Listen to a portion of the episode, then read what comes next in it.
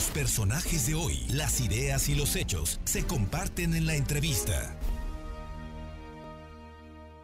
Bien, y siempre es un gusto saludar a la maestra Lluvia Sofía Gómez, investigadora del CUPREDER de la UAP, porque ella, ella sabe y ella nos orienta con los tiempos, Lluvia Sofía. Está el otoño, pero parece que es un frío otoño. Muy buenas tardes y muchísimas gracias.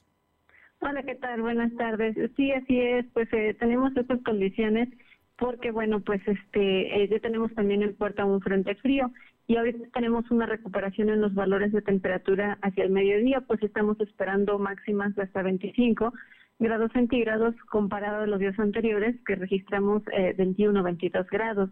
Eh, sin embargo, bueno, como ya ingresó el Frente Frío número 8 para el fin de semana, nuevamente estaremos esperando precipitaciones, sobre todo en las zonas montañosas eh, del estado, y nuevamente un descenso de temperatura, sobre todo eh, durante el sábado y domingo. Oye, eh, el descenso de temperatura sábado y domingo estará en el estado de Puebla, en las partes altas, pero me imagino que también nos va a tocar aquí a lo que es eh, el Valle de Puebla.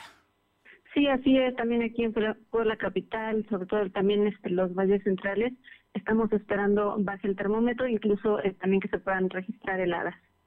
En todo esto, eh, seguimos en el otoño y, y los frentes fríos ya están entrando en pleno. Sí, de hecho la temporada de frentes fríos empieza en el mes de septiembre y termina hasta los meses de abril y mayo. Eh, estamos en, condiciones normales, puesto que pues va el número 8 y más o menos son los que llegan en estos meses.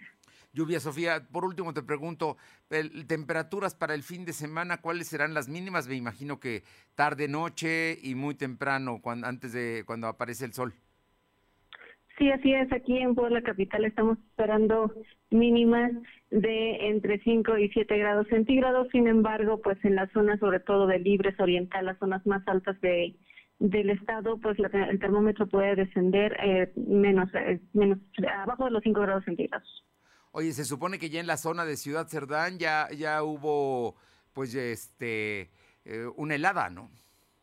Sí, así es. Ya se han registrado algunas heladas en esa zona eh, bueno, cada año estas son las zonas más vulnerables a, estas, a estos fenómenos de las heladas y por supuesto también las zonas cercanas a los volcanes, ya que por sus condiciones orográficas eh, las heladas se desarrollan con mayor facilidad. Lluvia Sofía Gómez, siempre es un gusto saludarte y te agradezco como siempre tus atenciones y la información. Excelente tarde a todos. Muy buenas tardes, gracias.